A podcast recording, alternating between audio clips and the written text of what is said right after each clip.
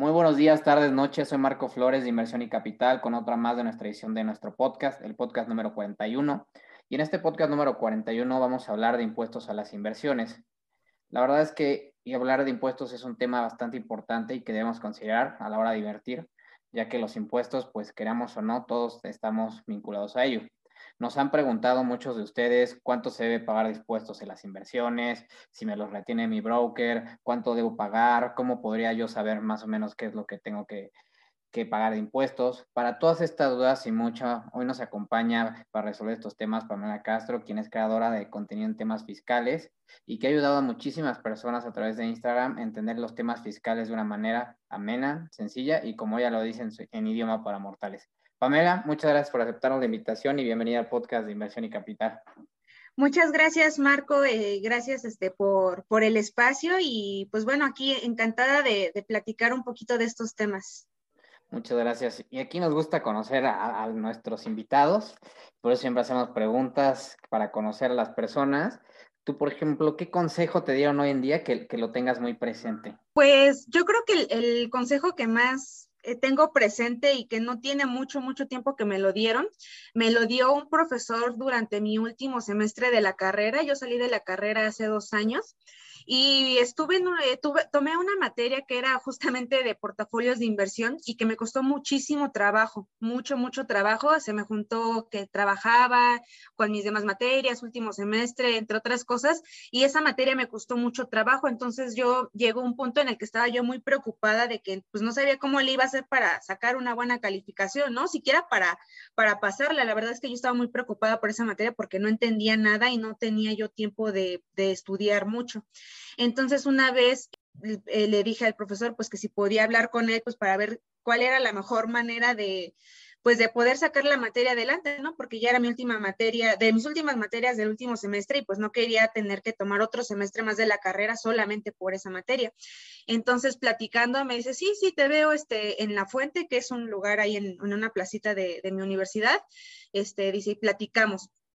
Y ya este, ese día llegué y me dijo, no, este, bueno, me empezó a platicar qué, qué pasaba, que cuál era el problema, y yo ya le empecé a platicar de, de mi situación y me, di, me dijo, ¿sabes qué, Pamela? En vez de preocuparte, ocúpate no, no, no te estés preocupando de cómo le vas a hacer, si vas a pasar la materia. En vez de estar pensando en todo eso, ocúpate y piensa qué es lo que vas a hacer para poder sacar adelante la materia, ¿no?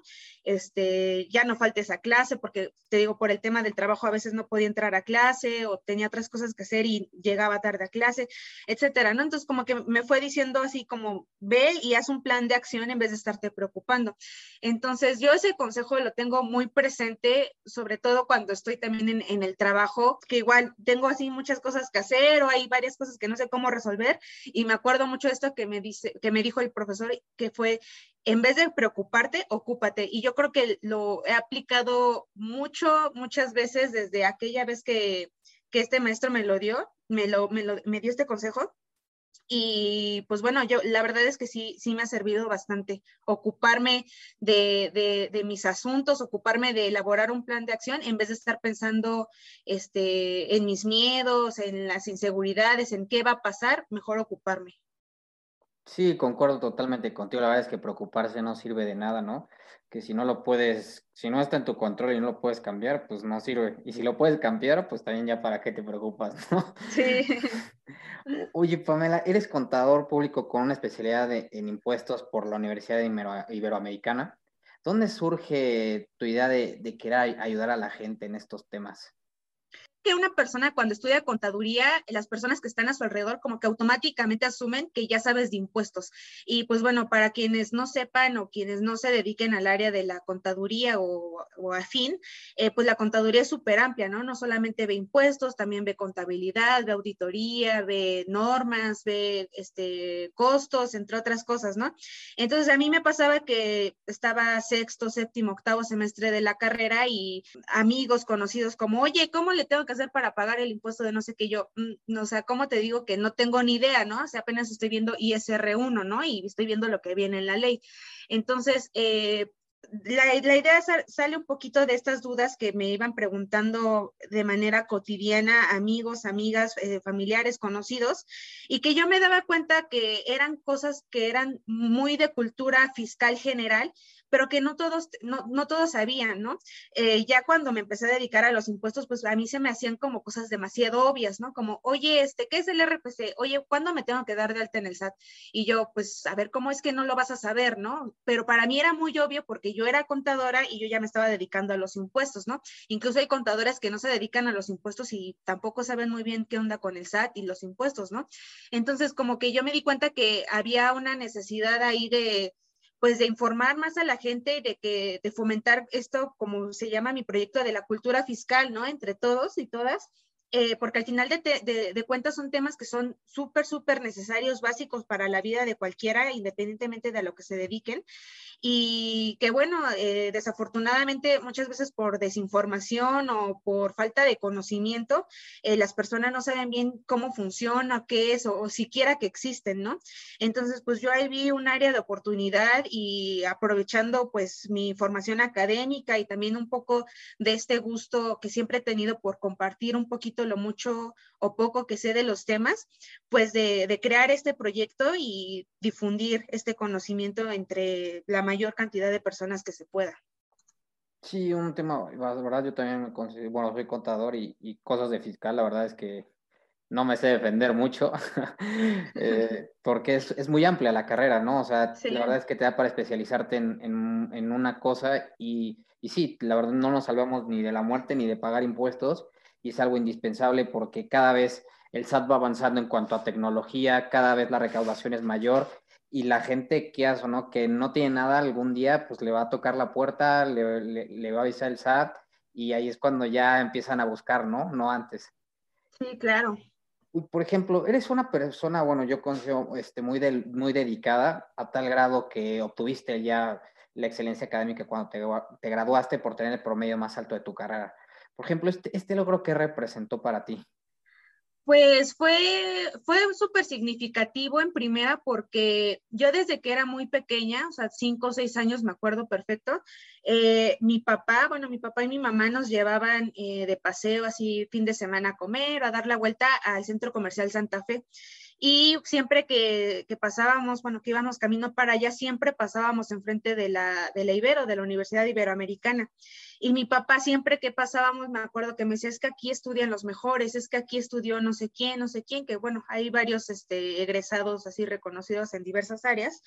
Y hubo un año especialmente, no me acuerdo exactamente el año, pero hubo un año en el que afuera de la entrada principal de la universidad, había una manta que decía este, Universidad Iberoamericana calificada como la mejor universidad privada del país, de acuerdo al ranking de no sé qué, que ya ves que cada año, pues hay varios este, rankings, ¿no? Que van calificando a las universidades, pero ese año especialmente eh, ellos decidieron colocar una manta, ¿no? O sea, porque ya habían salido en el primer lugar.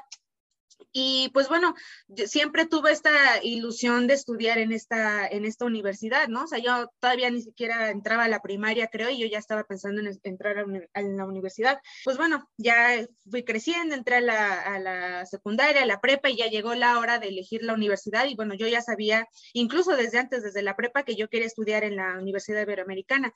Entonces, pues hice mis exámenes, hice todo lo que estuvo en mis manos para poder entrar. Afortunadamente, desde la prepa estudié ahí, eh, me seguí ahí en la universidad y pues bueno, eh, pues fue la verdad muy, muy significativo, fue muy emotivo pues que me reconocieran por tener el, la excelencia académica, que digo, más allá de tener buenas calificaciones, que sabemos que esto no, no, no, lo es todo en la vida o no lo es todo ya en la práctica profesional, eh, pues que me reconocieran como una buena estudiante o como la mejor estudiante de, de mi generación, de mi carrera en la universidad, que era desde chiquita mi sueño haber estudiado ahí, eh, pues la verdad sí fue como, bueno, ha sido de los mayores logros y yo creo que este, pues es algo de lo que sí me siento muy orgullosa porque te digo, desde que yo estaba muy chiquita era eh, mi sueño estudiar ahí, entonces pues al final sí, sí pude cumplir mi sueño de estudiar en, en la universidad y no solo eso, sino de este, salir con, con, el promedio más alto, salir con mis diplomas, con mi título y pues bueno, eh, yo creo que la Pamela de 5 o 6 años estaría ahorita súper orgullosa de mí. Claro, la verdad es que sí es un gran reto, una, una, carrera y sobre todo pues, no solo estudiar, ¿no? Sino realmente destacar por ser el, el mejor alumno de, de, una carrera, ¿no? Por ejemplo, cuéntanos tantito, por ejemplo, ya un poco más a fondo, yo entiendo lo de los impuestos, pero en tu cuenta de Instagram, bueno, la verdad es que tienes bastantes seguidores y apoyas mucho la idea en, en tus historias, en tu contenido, de que las personas tienen que tener una base de conocimiento este, básico de, de los impuestos. Eh, ¿Por qué consideras esto? Eh, yo creo que principalmente porque ya no es opción no saber de impuestos y no precisamente significa de que, ¿saben qué? Eh, dejen la carrera que estén estudiando y vayan a estudiar contaduría e impuestos. No, no, no se trata de eso, sino que me refiero a que ya no es opción porque ya independientemente de lo que hagas, a lo que te dediques, eh, como decías al inicio, o sea, ya hay un punto en el que el SAT pues ya tiene mucho avance de tecnología, ya sabe lo que estás haciendo, si quieres comprarte una casa, un departamento, sacar un coche, un crédito, lo que sea, pues vas a tener que ir al banco y el banco te va a pedir datos que a lo mejor algunos van a tener que ser fiscales, algunas cuentas eh, referentes a tus impuestos, digo, no sé, muchos temas que te digo, ya no, ya no se vuelve opción no saber de impuestos, ya se vuelve obligatorio incluso conocer al menos lo básico, ¿no? Y sobre todo también porque ya, ya también es obligatorio, porque ya no hay excusa de que, ay, es que eso solamente lo ven los contadores, eso solamente lo ven los fiscalistas, o eso solamente está en las leyes y las leyes, eh, no sé, están en la biblioteca o son súper difíciles de conseguir. La verdad es que ya nuestra generación y las generaciones que vienen atrás de nosotros, pues tenemos acceso a muchísima, muchísima información eh, en Internet, en diversos medios y de manera gratuita. Que, que, ya nos obliga a estar informados, ¿no? Y ya no es excusa este, el decir, ay, es que estoy chiquito y no sé, o es que este, no tengo acceso a la información y por eso no sé qué es el SAT. No, ya no, ya no es excusa. Entonces yo sí hago mucho hincapié en esto de que si eso es este es necesario que las personas tengamos una base de conocimientos básicos, eh, pues al, menos básicos, ¿no? Les digo, no se trata de volverse experto en impuestos de la noche a la mañana, sino por lo menos tenerlo básico para que cuando ya te toque ir a asesorarte con un contador, contadora de manera especializada, eh, pues ya no vayas en blanco, ¿no? No vayas en ceros y pues de lo que te explique o lo que te toque hacer, pues como que ya tengas más o menos una idea. Entonces, yo creo que es súper necesario, les digo, porque ya el tema de los impuestos no ya nada más... Eh, le toca a los contadores, sino ya nos compete a todos. Y pues bueno, ya contamos con las herramientas para contar con esta base de, de conocimientos básicos al menos. Claro, y que es justo, bueno, el tema que nos acompañas hoy para que la gente entienda en general el tema de los impuestos justamente a las, a las inversiones. Y me gustaría empezar con, con, digo, ya tocar más este tema y nos contaras por ejemplo, ¿quiénes están obligados a pagar impuestos sobre las inversiones? Sí, pues mira, este tema de las inversiones es bien interesante porque no, no me dejarás mentir que ahorita está como el boom de las inversiones, ¿no? La fiebre de las inversiones, de que, no sé, de que escuchas así en todos lados que la gente quiere invertir, o sea, que ni siquiera sabe qué es invertir, pero ya lo quiere hacer, ¿no? Porque el primo de un amigo generó no sé cuántos rendimientos o ganancias.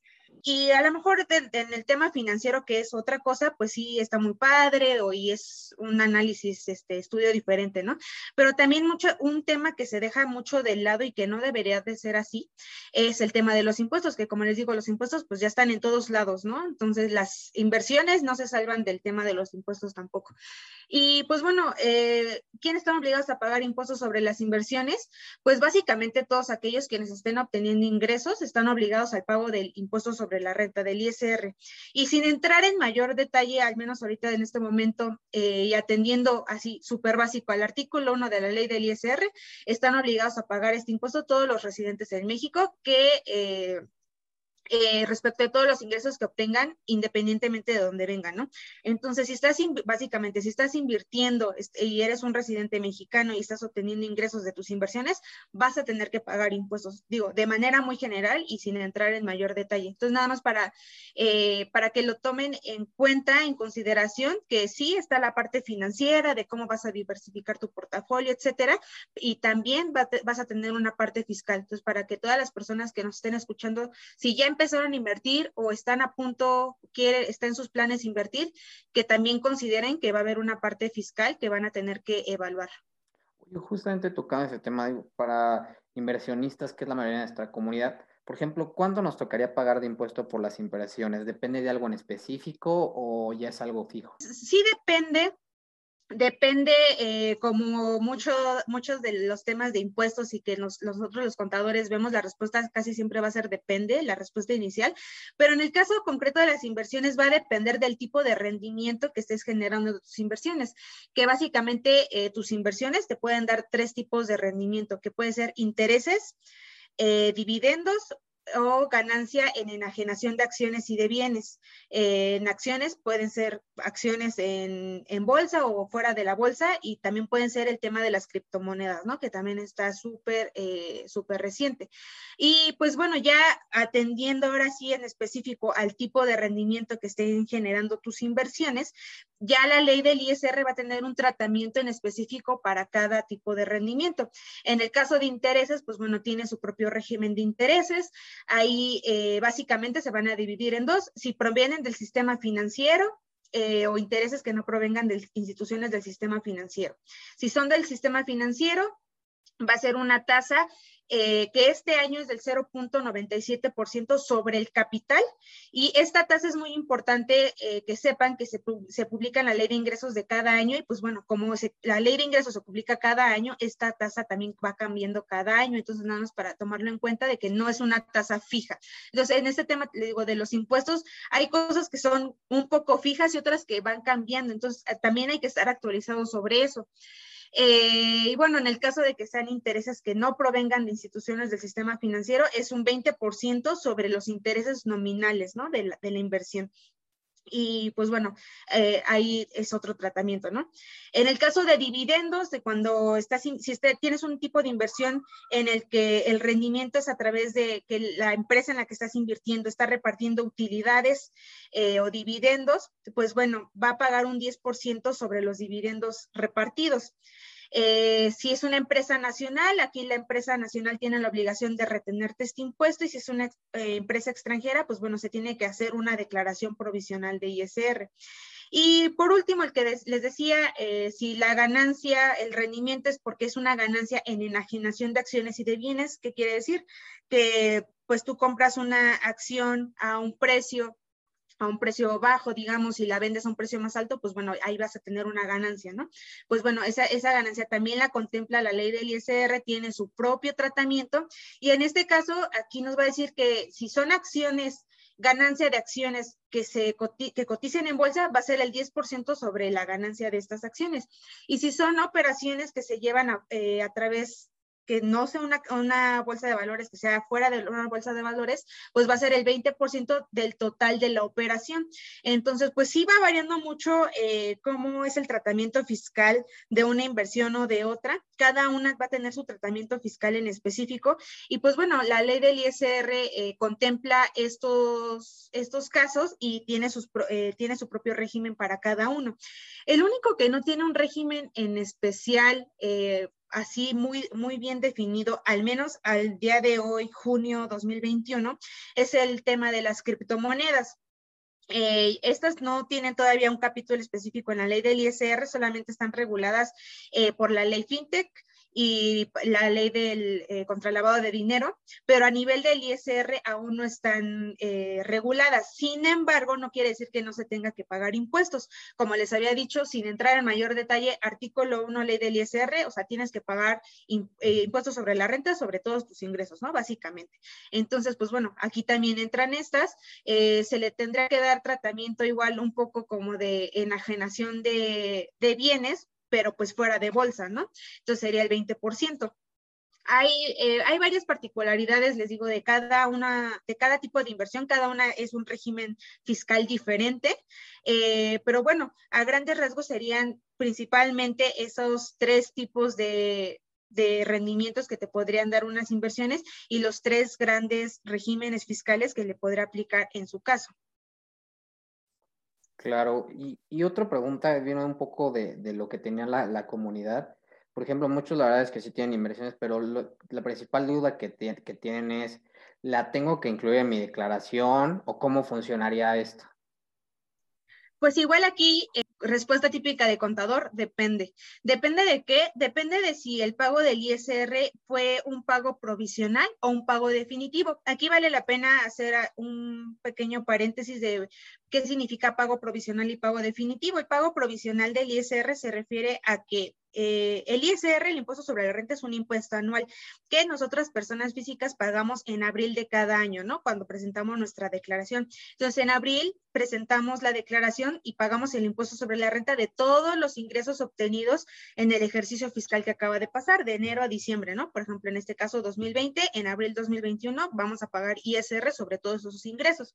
Sin embargo, eh, dependiendo del tipo de ingreso y de lo que diga la ley del ISR, te va a decir, ah, ok, bueno, mira, de este tipo de ingresos, tú cada mes me vas a hacer un pago provisional a cuenta del impuesto sobre la renta anual que se paga en abril. Entonces, si son pagos provisionales, bueno, en enero pago una parte, en febrero otra parte, así hasta diciembre. Y cuando llega abril, bueno, si tu impuesto anual fue de 100 pesos y de pagos provisionales tuviste 80 pesos, ah, ok, los restamos y ahorita en, abril más págame 20 pesos, que son la diferencia. A muy grandes rasgos así funcionan los pagos provisionales. Entonces, eh, ¿de qué va a depender si incluyes en la declaración anual o no eh, el tema de tus ingresos por inversiones? Pues de si el pago del impuesto sobre la renta fue un pago provisional o un pago definitivo. Este, eh, por ejemplo, en el caso de intereses, las instituciones financieras tienen la obligación eh, de darte una constancia de retenciones a más tardar en febrero de cada año, eh, sobre todo, todo el impuesto sobre la renta que te retuvieron de todas las inversiones que tuviste en el año. Entonces, pues bueno, ese ya lo, lo vas a informar en tu declaración anual. Si fue un pago definitivo, eh, de a lo mejor de dividendos, bueno, también la institución financiera te tiene que dar tu constancia y te tiene que poner ahí el, el, ISR cómo fue, el ISR que te retuvo cómo fue, si fue provisional o definitivo. Si fue definitivo, pues bueno, definitivo, ya en el momento en el que te lo retuvo, ahí terminó tu obligación, ya no tienes que declarar nada en la declaración anual, pero si fue provisional, sí lo tienes que acumular a tus demás ingresos e informarlo en la declaración anual y bueno, en su caso, si sale impuesto a pagar de tus demás ingresos o si no tuviste deducciones personales, pues bueno, te toca toca pagar el impuesto o en su caso, igual si por los demás ingresos que tuviste y tus deducciones tuvieras un saldo a favor, pues bueno, también lo podrías considerar. Entonces, básicamente va a depender de eso. Si fue un pago provisional o un pago definitivo, eh, se tienen que, que incluir en la declaración anual, pero bueno, de, de, entrada como había dicho, pues si tienes inversión, estás generando ingresos, rendimientos de esas inversiones, de entrada sí van a pagar impuestos. ¿Cómo van a pagar impuestos? Pues bueno, ya nada más hay que atender a qué tipo de rendimientos es el que te están dando y qué es lo que dice la ley del ISR para cada eh, régimen fiscal en específico. Claro, y por ejemplo, existen ciertos tipos de inversiones que por sus objetivos y características pueden obtener ya sea un beneficio fiscal, ¿no? por ejemplo, ¿qué beneficio fiscal, por ejemplo, para quien nos escucha, eh, eh, eh, que, el beneficio es al final fiscal es una reducción al pago de impuesto que, que, que nos pueden hacer? ¿Cuáles son, por ejemplo, estos tipos de inversiones que podría tener un beneficio? Sí, pues mira, precisamente el artículo 93, que trata de los ingresos exentos de ISR, artículo 93, fracción 20, inciso B, señala que todos los intereses pagados por sociedades cooperativas de ahorro y préstamo, que son las que le conocemos como SOCAPS, y las sociedades financieras populares, las famosas SOFIPOS, están exentos de ISR si provienen de inversiones cuyo saldo promedio diario no rebasa de 163 mil pesos aproximadamente. Entonces, pues bueno, ahí tendremos un principal beneficio fiscal que a lo mejor si tenemos este tipo de inversiones en nuestro portafolio, pues bueno, eh, no pagan impuestos sobre la renta hasta este tope que les menciono. Otro tipo de inversión y que bueno, a lo mejor eh, no es una inversión como tal, pero eh, digo, al final de cuentas sí tiene eh, beneficios fiscales es el tema de los planes personales para el retiro, planes para, el, para el ahorro para el retiro y todo eso, pues bueno, que son deducibles de impuestos porque se consideran deducciones personales. Eh, como bien decía Marco, pues bueno, un beneficio fiscal es una reducción al pago del impuesto. ¿Y cómo es este pago, esta reducción del pago del impuesto? Pues bueno, a través de una deducción. Entonces, eh, en este caso muy específico de los eh, planes de ahorro para el retiro, planes personales para el retiro, pues bueno, tienen este beneficio de que son considerados las aportaciones que tú hagas a estos planes y que sean para tu retiro, o sea, que vayan a ser aportaciones que vayan a estar invertidas en un plazo hasta los 65 años o que se vayan a jubilar, pues bueno, el beneficio fiscal es que estas aportaciones van a ser deducibles de impuestos. ¿Y qué quiere decir? Que estas aportaciones cada año van a disminuir la base, su base gravable, la base sobre la que se calcula el ISR, y van a tener la posibilidad pues de que su base sea menor y por ende el impuesto a pagar sea menor. Entonces, pues aquí hay un doble beneficio y digo, no es mi área de expertise, pero pues bueno, algo, algo sé de esto y el doble beneficio es que pues bueno, eh, primero pues están ahorrando ustedes para su retiro, eh, que como sabemos el tema de, las afores, del ahorro para el retiro, pues bueno, para nuestra generación y las que vienen se vuelve un poquito más complicado. Entonces, pues bueno, están eh, asegurando un retiro un poco más digno, una pensión más digna y al momento, y además de que están asegurándose tener un retiro pues más seguro, todas estas aportaciones que ustedes hagan pues van a ser deducibles de impuestos cada año y a lo mejor incluso podrían resultar... con un saldo a favor, ¿no? Que al final de Hacienda les podría regresar. Eh, entonces, bueno, este es un tema que se tiene que ver también de la mano con un agente de seguros, que ellos son los expertos, son los quienes, quienes les pueden decir qué, qué tipo de plan les conviene más de acuerdo a sus necesidades, pero pues bueno, independientemente de la gente con el que acudan a asesorarse o del plan, del, tipo de instrumento financiero que decidan escoger, pues que sepan que estos en específico tienen este beneficio fiscal, que son eh, deducciones personales eh, para efectos de la declaración anual, lo que significa que van a poder pagar menos impuestos si tienen alguno de estos tipos de, inversiones. Claro, porque mucha gente la que nos sigue es inversionista, como lo, hemos comentado. Digo, aprovechando tu expertise, tú siendo parte, bueno, este, de, conoces más de impuestos y todo para este grupo, ¿qué estrategia crees que sea la mejor o que debería seguir para el pago de impuestos a las inversiones? Pues más allá de, una estrategia, porque les digo, mucho depende del tipo de, inversión en el que desean ustedes meter, invertir su dinero. Lo que yo sí les podría dar como consejo, eh, y además de que ustedes lo vean, pues obviamente con un asesor financiero, con un eh, broker, un asesor en estrategias de inversión, es que se informen bien en qué están invirtiendo y no dejarse llevar, como les digo, por la fiebre del momento de invertir prácticamente en lo que sea sin conocer o investigar antes. Eh, que sepan que el tema de las inversiones no está exento del SAT, no está exento de impuestos, sí tiene una parte fiscal y que, bueno, también la, consideren, ¿no? Porque justamente me ha pasado de que he tenido clientes que tienen inversiones muy grandes y que, bueno, tienen estas inversiones, pues obviamente por todos los, los beneficios o porque son muy atractivas por los rendimientos que tienen y, bueno, el a la hora de llegar este, a abril y preparar su declaración anual, oye, mira, tienes este impuesto a pagar por tus inversiones, oye, ¿cómo que tengo que pagar impuestos por mis inversiones, no? Pues sí, digo, al final de cuentas estás invirtiendo, estás generando un rendimiento y bueno, ese rendimiento al final de cuentas es un ingreso y la ley te dice que tienes que pagar impuestos. Entonces, pues bueno, eh, más allá, les digo, no, no de definir una estrategia fiscal así en específico de inviertan en esto para que el impuesto que paguen sea acá. Yo, yo el consejo que sí me gustaría darles, y, para inversionistas y no inversionistas, es que se informen muy bien en qué están invirtiendo y que también se informen muy bien en la parte fiscal de lo que están invirtiendo para saber si tiene algún beneficio fiscal, para saber si hay alguna manera de disminuir un poquito el impuesto que salga a pagar de sus inversiones y que bueno, al final de cuentas que la, inversión o el instrumento financiero no deje de ser atractivo por la parte fiscal, ¿no? Sino más bien que también la parte fiscal sea un, elemento que ayude a que sus inversiones también sigan siendo atractivas y que sigan, eh, que les permita a ustedes igual seguir diversificando sus portafolios. Claro, Pamela, te agradecemos muchísimo. Eh, hablar un poco de de esto, la verdad es que nos daría para muchísimo más, pero yo creo que definimos lo, básico. También eres una persona increíble, la verdad, todo lo que estás haciendo en tu canal de Instagram. Vamos a dejar enlace para todas las personas que te sigan, porque es algo que la verdad es muy, muy útil y sobre todo todo el canal que estás haciendo y que estás creando a muchísima gente y ayudándole a entender todos estos temas, la verdad es que es muy bueno y te, y te agradecemos por eso. No, muchísimas gracias. Y, sí, este, eh, cualquier cosa, pues bueno, ahí está el, perfil y yo, yo personalmente contesto todos los mensajes, yo personalmente subo las historias y todo el contenido, entonces pues bueno, creo que es un acercamiento bastante este, personal. Si tienen alguna duda, obviamente ya si es un tema un poquito más complejo, que requiera más análisis, pues bueno, eso ya lo podemos ver por aparte, pero bueno, de cualquier manera el contenido está ahí, el contenido, como les digo, es gratuito, así como mucho contenido que está en internet. Y bueno, eh, pues procuro que siempre sea algo que sea eh, actualizado, que sea información del momento, pues también para que ustedes eh, que consulten esta información estén informados. Ya para irnos un poco a la conclusión, Pamela, si por 40 segundos todo el mundo podría escuchar un mensaje que pudieras dar, ¿cuál sería?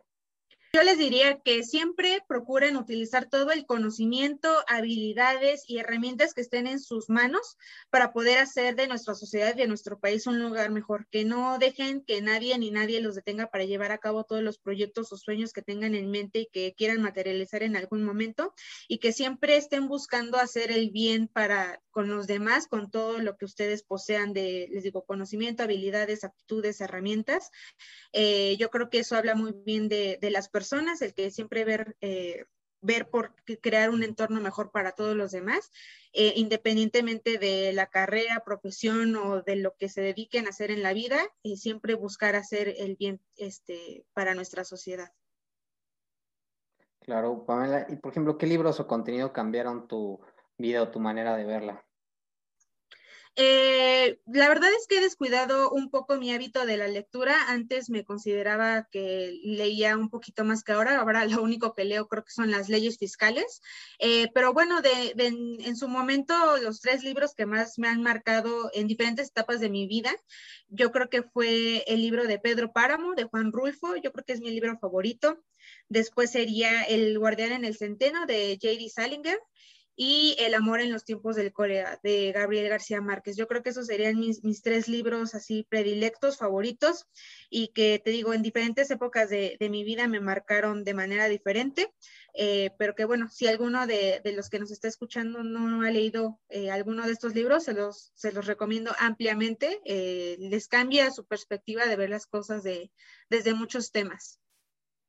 Claro, de nuevo, Pamela, muchísimas gracias eh, por esta eh, explicación de los impuestos a las inversiones. Agradecemos tu espacio y ya dejaremos enlace para todo tu canal y por el, todo lo que nos compartiste. No, Marco, muchas gracias a ti eh, nuevamente por la invitación. Sé que es un tema bastante amplio y como comentabas eh, en el desarrollo de la plática, pues que da para muchísimo más. O sea, yo creo que este podcast, si lo explicáramos así a detalle, duraría horas. Eh, pero pues bueno, como les comentaba, no se trata igual de hacernos expertos en impuestos en las inversiones de la noche a la mañana, sino pues al menos tener lo básico y que bueno, si ahorita de alguno de los temas o conceptos que mencioné les hace ruido, les suenan o ni siquiera lo habían escuchado en algún momento, pues bueno, ya eh, para investigar y ya asesorarse de manera un poquito más específica en el futuro con un contador. Entonces, eh, pues bueno, espero que se hayan quedado, aunque sea, eh, digo, con, el nivel básico de impuestos en las inversiones. Y pues bueno, si en algún momento tienen ustedes alguna duda de algún tema más en específico o sobre este tema, pues bueno, con mucho gusto los podemos asesorar. Eh, ahí este Marco les va a dejar las redes sociales de Cultura Fiscal. Y pues bueno, no me queda nada más que agradecerte a ti, Marco, y también a toda la audiencia que, que escuche este episodio. Muchísimas gracias. Muchas gracias a las personas que nos acompañaron. Esta fue otra edición de Inversión y Capital. Hasta la próxima.